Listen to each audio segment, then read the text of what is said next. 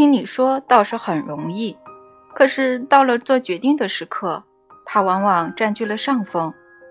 为什么会这样呢？你受到的教育让你生活在怕中。你曾经听说最合适的才能生存，最强大的才能获胜，最聪明的才能成功。极少有人说起最有爱心的是多么光荣。所以你拼命想成为最合适的、最强大的、最聪明的，以这样或那样的方式。如果认为自己在哪个方面较为逊色，你便会怕失败，因为人们跟你说过，逊色就等于失败。所以你当然选择了那些由怕诱发的行动，因为那是你一直以来受到的教育。然而，我现在教你这个道理：如果你选择了由爱诱发的行动，那么你的成就将不仅仅是生存，那么你的成就将不仅仅是获胜，那么你的成就将不仅仅是成功，那么你将会变成真实的你和最好的你，你将会惊艳到无上的光荣。要做到这样，你必须别理那些世俗老师的教诲。他们诚然是好意的，可是他们的知识是错误的。你应该听取那些智慧来自别处的人的教导。你们人类当中有许多这样的教师，历来都有。因为我不会抛弃你们，我让他们来把这些真相展示给你们，教给你们，引导你们，提醒你们。然而，最伟大的提醒者并非他人，而是你内心的声音。这是我使用的第一种工具，因为它是最方便使用的。内心的声音是我说出的声音最响的，因为它离你最近。只要你能听清楚，这个声音将会告诉你别的一切是真还是假，是对还是错，是善还是恶。它便是雷达，能够设定航行的路线。掌控船舶的方向，指引整个旅程。只要你听从它，也正是这个声音告诉你，此刻你正在阅读的这些话语是爱的话语或怕的话语。利用这把尺子，你可以衡量它们是应该牢记的话语或应该忽略的话语。你刚才说，如果我选择了由爱诱发的行动，我将会变成真实的。嗯，和最好的我，将会体验到无上的光荣。你能仔细谈谈吗？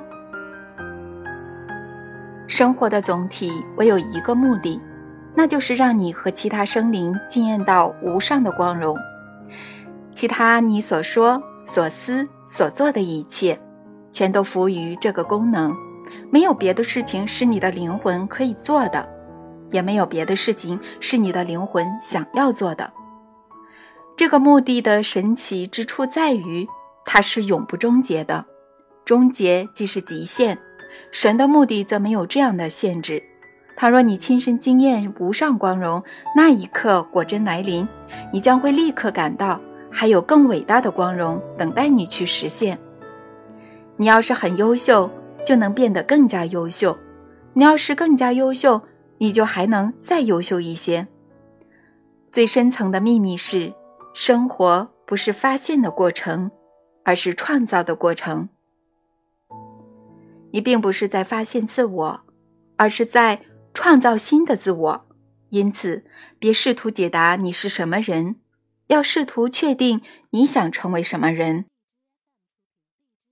有人说，生活是学校，我们在这里学习某些特殊的课程，等到毕业之后，我们便能追求更远大的目标，而且。不再受到肉体的束缚，这种说法对吗？这也是你们的神话，来自人类的经验。生活不是学校吗？不是。我我们在这里不是为了学习课程？不是。那么我们究竟在这里干什么呢？为了记住，并且重新创造真正的你。我早就跟你说过的，说过很多次了。你不相信我而已。这倒也没有什么关系。实际上，如果你没有创造出真正的你，你就无法成为真正的你。好吧，我都听糊涂了。我们还是回到学校的话题吧。曾经有许许多多的老师告诉我们，说生活是学校。听到你否定这种看法，我真的很吃惊。学校这个地方呢，是你有什么想认识而尚未认识的东西才去的地方。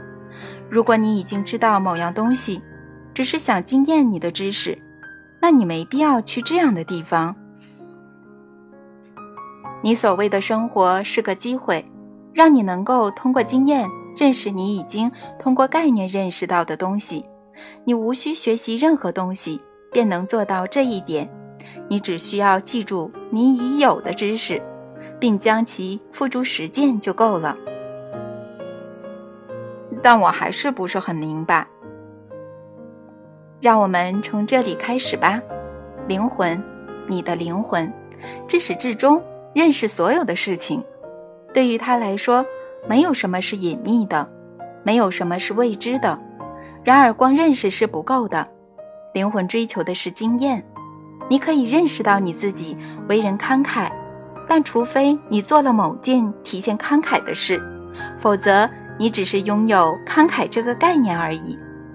你可以认识到你自己为人友善，但除非你对某人做出了友善的举动，否则你拥有的只是一个关于你自己的观念而已。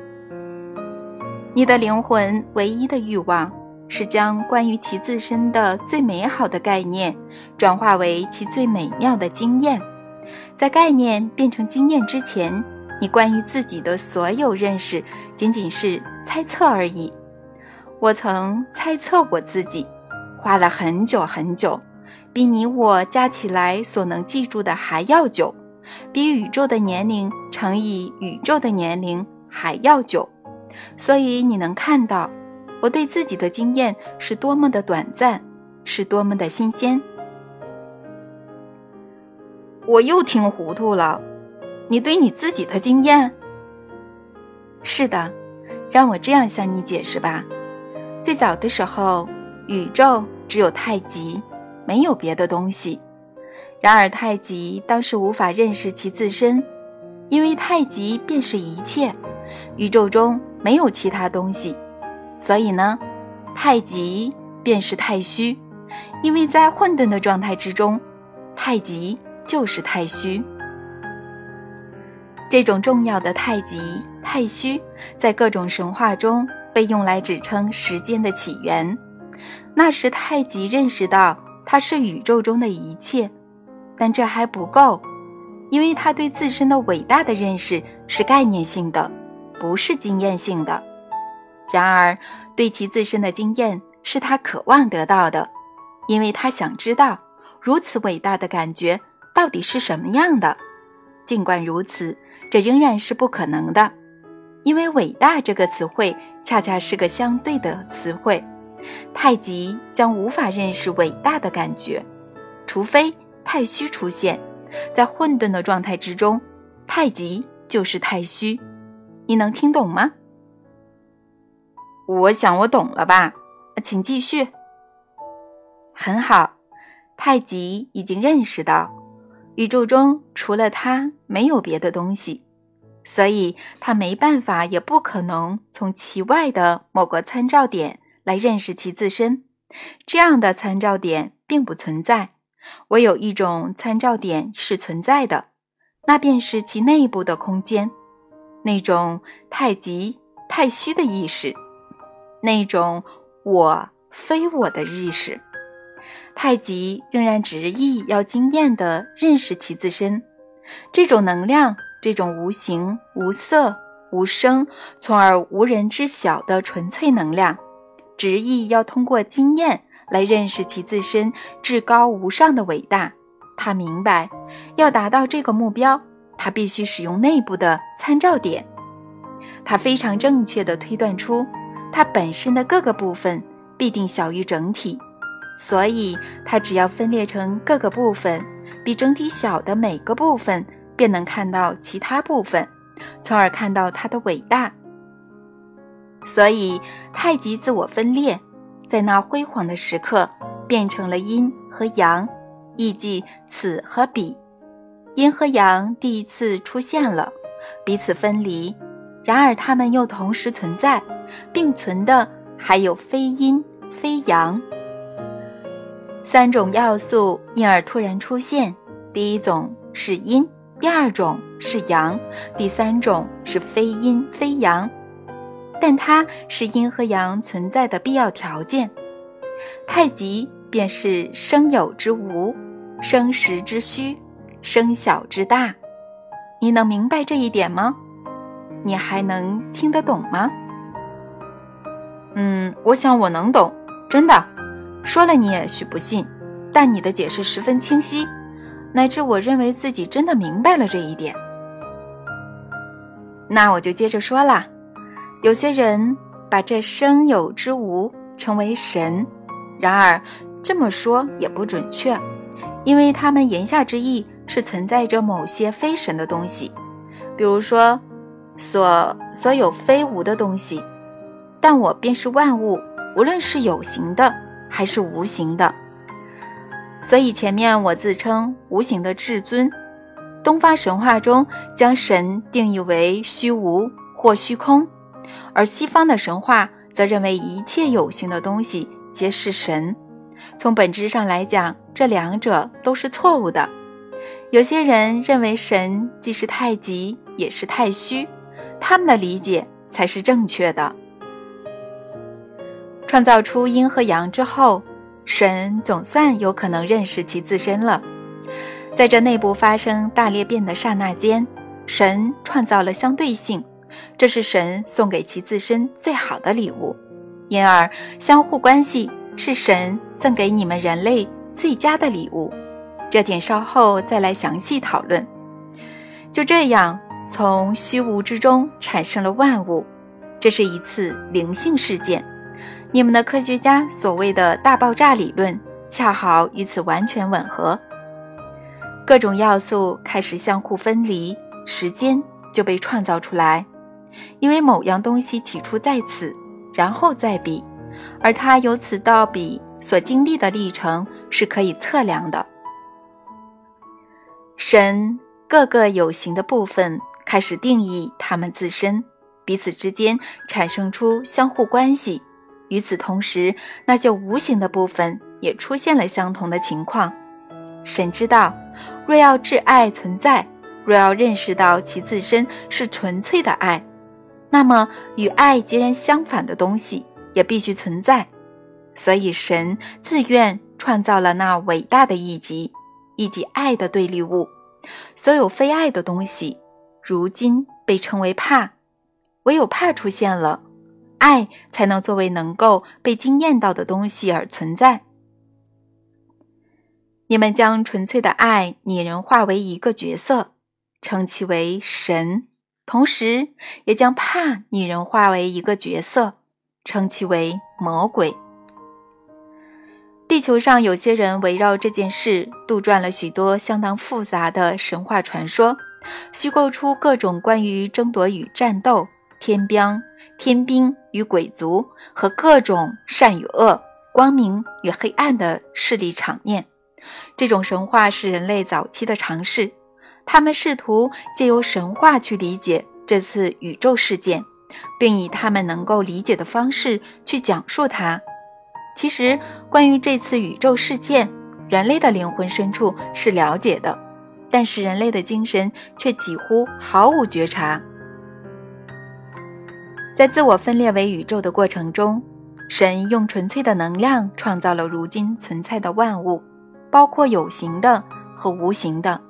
换句话说，神不仅创造了物质的宇宙，也创造了精神的宇宙，构成我非我这道方程式后半段那部分的神，还裂变成无数比整体小的个体。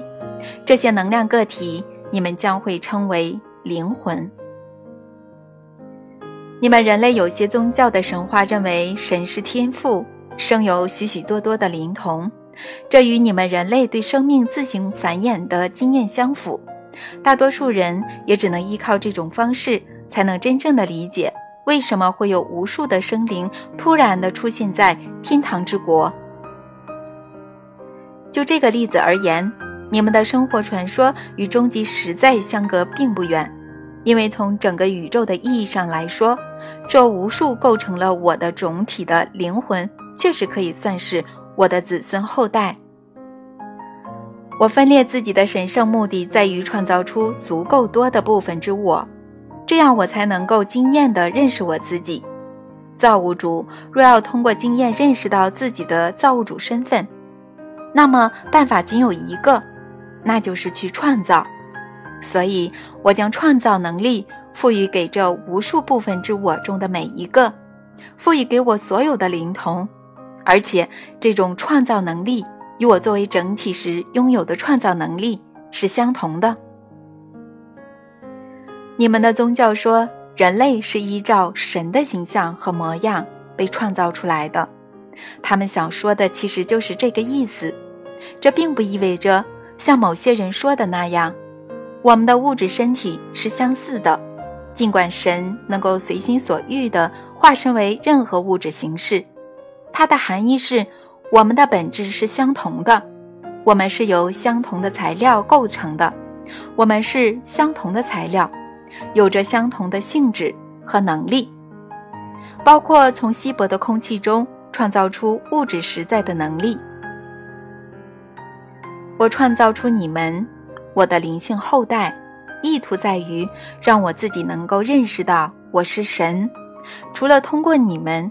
我没有别的办法来做到这一点，因而可以这么说。其实我已经说过很多次了。我对你们的寄望是，你们应该认识到你们自己便是我。这看上去惊人的简单，然而也非常复杂，因为唯有一种方法能够让你们认识到你们自己便是我，那就是你们首先必须认识到你们自己。并不是我。接下来要仔细听，要全神贯注的听，因为下面要讲的非常微妙复杂。你准备好了吗？我准备好了。很好，别忘了，是你求我向你解释的。你等待我的解释已经等了许多年。你求我使用通俗易懂的语言，而不是神学教义。或者科学理论来解释。嗯，是的，嗯，我知道我求过你什么。你既然问了，就好好听吧。那为了便于讨论，我要利用那个认为人类是神的子女的神话传说，把它作为讨论的基础。因为你熟知这个传说，而且从许多方面来讲，它与真实情况相差也不远。好了，让我们继续来探讨这种自我认识的过程是怎样发挥作用的。我可以使用一种办法来让我所有的灵童认识到他们自身便是部分之我，只要告诉他们就好了。这个办法我用过，但你也明白的，仅仅让灵魂知道他本身是神，或者部分之神，或者神的孩子，或者天国的继承者。或者其他你想用的神话说法是不够的。正如我已经解释过的，认识和经验是两码事。灵魂渴望经验的认识其自身，我也一样。概念性的意识对于你们来讲并不够，所以我想出了一个计划，那是全宇宙最非凡的主意，也是最神奇的协作。我说协作。是因为你们所有人都和我共同参与了这个计划。根据该计划，作为纯灵魂的你们将会进入刚被创造出来的物质宇宙，因为你们唯有借助物质，才能惊艳地认识到你们通过概念认识的东西。实际上，这就是我创造物质宇宙、统治物质宇宙的相对性系统。和所有造物的初衷。进入物质宇宙之后，你们，我的灵童，将会惊艳到你们对自身的认识，但是你们必须先认识其对立物。简单的说吧，你不会觉得自己很高，除非你已经意识到矮；你无法惊艳到你身上某些部位很胖，除非你已经认识到什么是瘦。如果将此逻辑推到极点，那么你无法惊艳到你自己，除非你已经遇到非你。这便是相对论和所有物质生活的目的。你本身是通过非你而得到定义的。最终极认识，认识到你自己是造物主而言，你必须去创造。也只有在你去创造的时候，你才能惊艳到你自己是造物主。你必须毁灭自己，然后才能创造出你自己。从某种意义上来讲，你必须先成为非，然后才能成为是。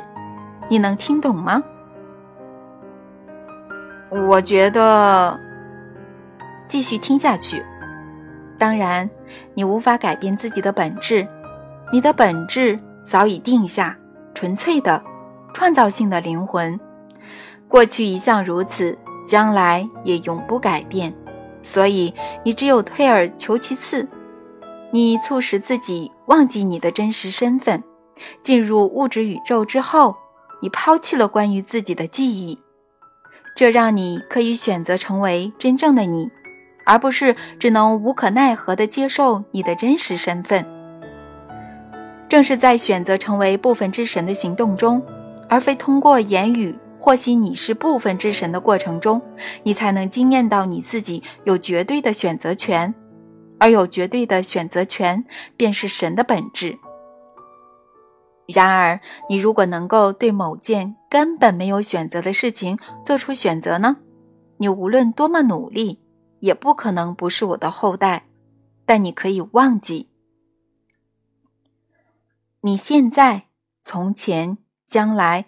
永远是神圣整体的神圣部分，是整个身体的部位，所以重新加入整体，向神回归的行动被称为义起。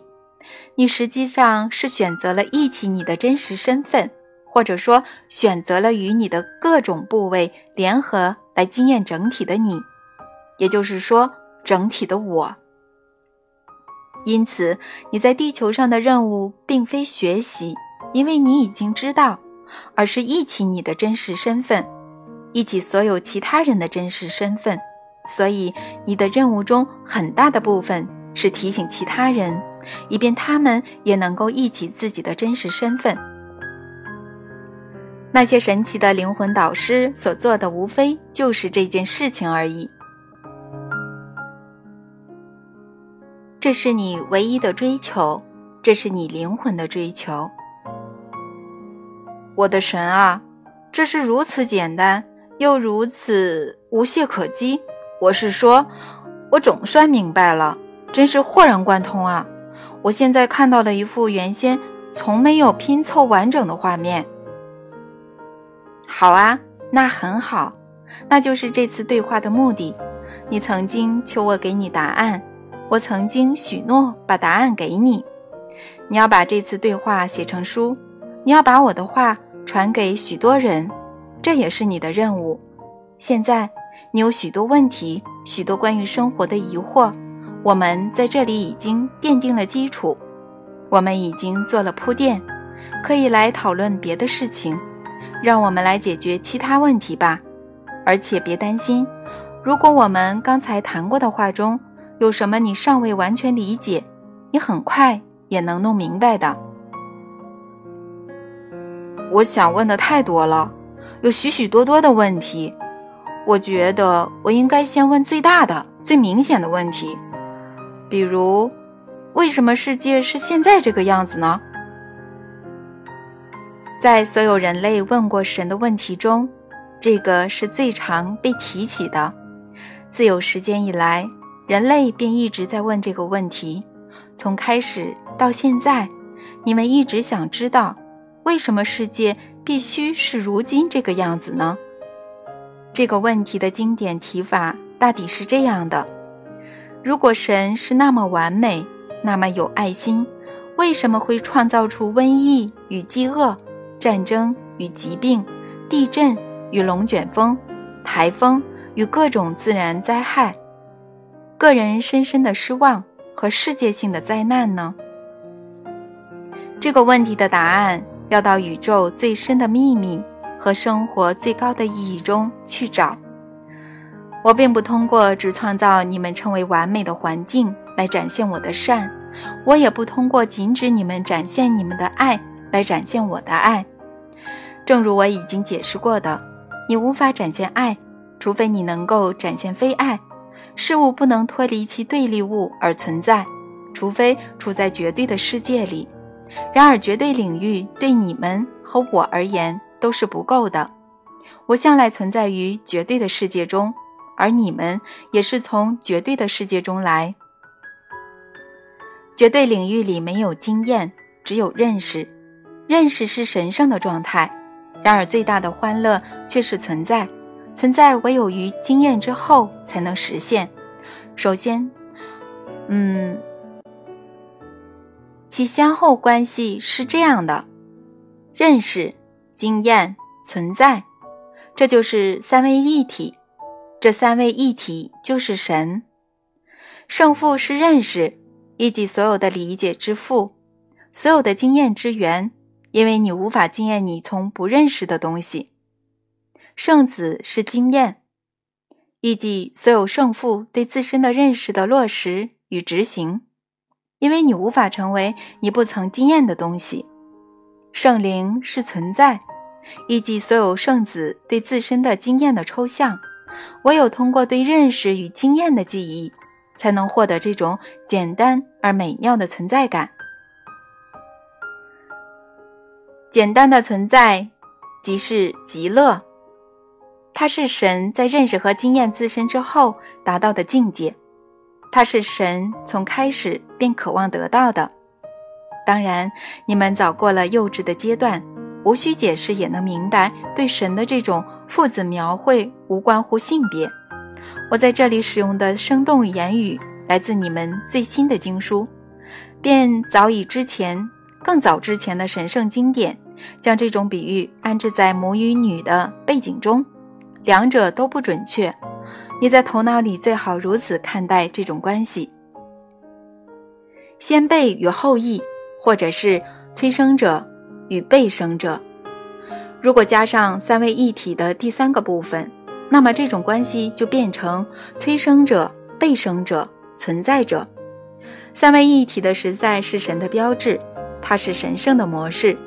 神圣的领域里到处是这种三合一的关系。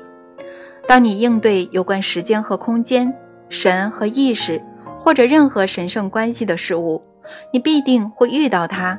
换个角度来说，在所有生活的世俗关系中，你无法找到这种三合一的真相。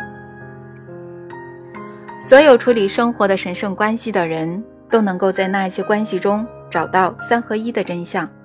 有些宗教学家将三合一的真相描绘为圣父、圣子和圣灵；有些精神学家使用的术语是超意识、意识和潜意识。有些灵魂学家说是精神、肉体和灵魂；有些科学家认为是能量、物质和以太；有些哲学家说，真实的事物必须在思维、言语和行动上都是真实的。谈论时间的时候，你只会说起三种时态：过去、现在、将来。你的知觉中也只有三种时刻：从前、如今、以后。至于空间关系，不管是考虑到宇宙中的点，还是你自己房间里各个点，你都会辨认出此彼彼此之间。而在世俗的关系中，你辨认不出之间，那是因为世俗关系永远是二价的，而神圣领域中的关系则毫无例外是三价的。所以呢，世俗关系里有左右、上下。大小、快慢、冷热，以及神创造过的最了不起的二价关系——雄和雌。这些二价关系没有之间，在这些关系里，事物非此即彼，或者是两两极中某一极较大或者较小的变体。在世俗关系的领域里，任何被概念化的事物都不可能存在，除非其对立物也已经被概念化。你的日常经验绝大部分扎根于这种实在。在神圣关系的领域里，存在的事物全都没有对立物，万物归一，一切在无尽的循环中彼此相通。时间既是这样的神圣领域，在该领域中。你所谓的过去、现在、将来以内在联系的方式存在着，也就是说，它们并非彼此对立之物，而是同个整体的不同部分，同个观念的不同阶段，同种能量的不同循环，同个无可辩驳的真相的不同方位。假如你据此做出推断，认为过去、现在、将来同时存在，那么。你是正确的。然而，现在还不是谈论这个问题的时候。我们在后面将会探讨时间的整体概念，到时我们再来深入的讨论。世界是如今这个样子，因为它不可能以别的方式存在于物质的世俗领域。地震和龙卷风、洪水和台风，以及那些你称为自然灾害的事件。无非是各种元素从一级到另外一级的运动而已。整个生与死的轮回也是这种运动的组成部分。这些是生活的节奏，世俗实在中的一切都无法摆脱它们，因为生活本身是一种节奏，它是处在太极最中央的起伏、震动和悸动。疾病和病患对立于健康和安好。他们在你们的现实中出现，也是遵从你的命令。如果你没有从某种程度上导致自己生病，你便不会有疾病。你只要决定恢复健康，你立刻便能再次好起来。个人的深深失望是对个人选择的反应，而世界性的灾难则是世界性意识的后果。你的问题言下之意是，我选择了这些事件。是我的意志和欲望促使它们发生，然而我并不愿意这些事情存在，我只是观察着你们这么做而已。我也不去阻止这些事情发生，因为那么做将会使你们的意志受挫，也就是说，那么做将会剥夺你们对神的经验，而这种经验却正是你们和我共同选择的。因此，别责怪世界有那么多你所谓的坏事，你倒不如躬身自问：你判定为坏的这种境况是怎么来的？如果你想改变它的话，你愿意做些什么呢？别问他人，而是问你的内心。在这样的灾难面前，我希望经验哪个部分的自我呢？我要选择。追求存在的哪些方向呢？因为生活总体是作为你自己的创造的工具而存在的，它的所有事件无非是一些机会，供你来决定和成为真正的你。这对每个灵魂来说都是真实的，所以你应该明白，宇宙中没有受害者，只有创造者。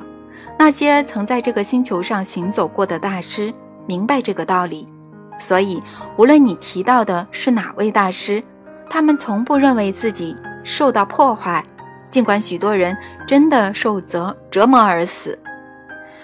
每个灵魂都是大师，虽然有些并不记得他们的起源或者他们的天赋，然而每个灵魂依据其本身最远大的目标和最鲜活的记忆，创造出。各自的条件与境遇，在每个被称为现在的时刻。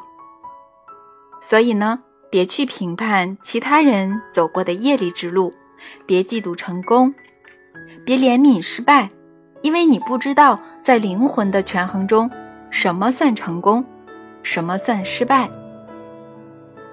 遇事别称其为灾难或欢乐，除非你已经确定或见证它的用途。因为如果死拯救了数以千计的生命，它还能被称为灾难吗？如果生只带来悲哀，它还能被称为欢乐吗？然而，就算连这个你也别去评断，你永远走你的路，同时允许别人走他们的路就可以了。这并不意味着你应该忽略别人求助的呼声，或者你自己的灵魂想改变某些境况或条件的冲动，而是意味着无论在做任何事情的时候，你都要避免先入之见和自以为是，因为每种境况都是礼物，每种经验中都隐藏着财宝。从前有个灵魂，他认识到他自身便是光，他是个新的灵魂。所以迫不及待地想得到经验。我是光，他说我是光。然而，他所有的认识，所有的诉说，都不能够代表他的经验。在这个灵魂所出现的领域中，除了光，一无所有。每个灵魂都是最好的，每个灵魂都是最美的，每个灵魂都闪耀着我那可敬可畏之光的辉煌。所以，上述那个小小的灵魂，就像阳光中的烛火，在最灿烂的光芒。它是这光芒的组成部分中，它无法看到自身，也无法惊艳到它的真实身份和本质。后来发生的情况是，这个灵魂越来越渴望认识其自身，他的渴望十分强烈。于是，在某天，我说：“小东西。”你知道，若要满足你这种欲望，你必须做些什么吗？神啊，那是什么呢？是什么呢？我什么都愿意做。这小小的灵魂说：“你必须使你自己与我们大家分开。”我回答：“然后你必须让自己出身黑暗之中。”唯一的神啊，黑暗是什么呀？这小小的灵魂问。那就是非你，我回答说，这个灵魂明白了，于是这灵魂便这么做了，让他自身与大家分开，而且哦，他还去到了别的领域，到了该领域，这灵魂拥有了能力，可以召唤各种黑暗进入他的经验，他召唤了，然而在黑暗中央，他却哭喊起来：“圣父啊，圣父啊！”你为何遗弃我？正如你在你最黑暗的时刻所叫喊的那样。可是我从来不曾遗弃你，而是永远站在你身边，随时准备提醒你，让你想起你的真实身份，准备，随时准备呼唤你回家。因此，如果你要成为黑暗中的光，就请别抱怨。在你被非你所包围的时刻，请别忘记你的真实身份，但请赞美这个世界，即使你试图改变它。请认识到，在受到最大的考验时，你的所作所为可能是你最大的成功，因为你创造的经验表明了你真实身份，以及你的理想身份。我告诉你这个故事，这个小小的灵魂和太阳的预言，是为了让你更好的理解世界为什么是现在这副样子，以及它如何能够在刹那间改变。只要每个人都想起他们的最高实在的神圣真相。有人说，生活是学校，而这些你在生活中观察和经验的事情，是供你学习的。我之前回应过这个观点。现在，我再告诉你，你所进入的这种生活并没有什么好学的。你只需要展示你已有的知识，在展示知识的过程中，你要将其付诸实践，创造出新的你自己。这样，你就能证明你的生活是有意义的，是有目标的。这样，你就能让它变得神圣。你的意思是，所有我们遇到的坏事全都是我们自己选择的？你是说，连世上的灾祸和灾难，从某种层面上来讲，也都是我们为了惊艳我们的真实身份的反面而创造出来的？如果真的是这样，难道就没有不那么痛苦的方式？不要让我们自身和其他人那么痛苦，可以让我们用来创造经验我们自身的机会吗？你问的几个问题，他们都是好问题，让我们挨个来解决。不，并非全部你们遇到的所谓坏事都是你们自己选择的，并非有意识的去选择，这是你的意思。他们统统是你们自己。创造出来的，你们总是处在创造的过程中，每一秒、每一分、每一天。至于你们如何创造，我们稍后再谈。目前，你只要记住我的话：你们是大型的创造机，你们不停地变出新的物质现象，其速度之快，与你能够想到的一样。事件。事情、事物、环境、景况，这些全都是有意识创造出来的。个人意识的力量就够强大的了。所以，你可以想象，如果有两个或以上的人以我的名义联合，被释放出来的创造性能量该有多么厉害。那么，集体意识呢？这还用说吗？它非常强大，创造出来的各种事件和环境。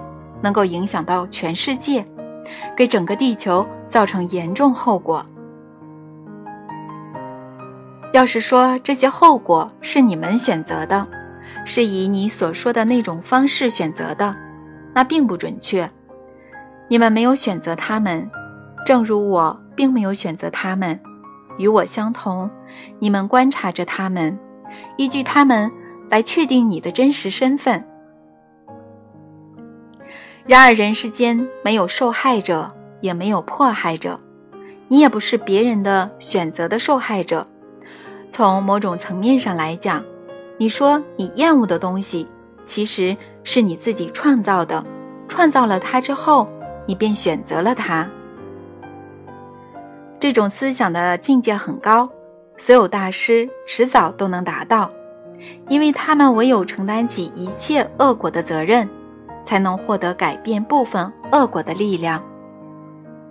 只要你固执地认为这些恶果是别人的东西，或者别人对你做的，你便剥夺了自己去改变它的力量。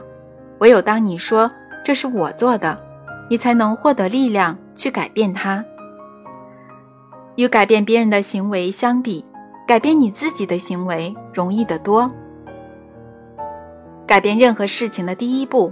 是认识和接受这样的事实，是你选择了让它以现在这样的方式存在。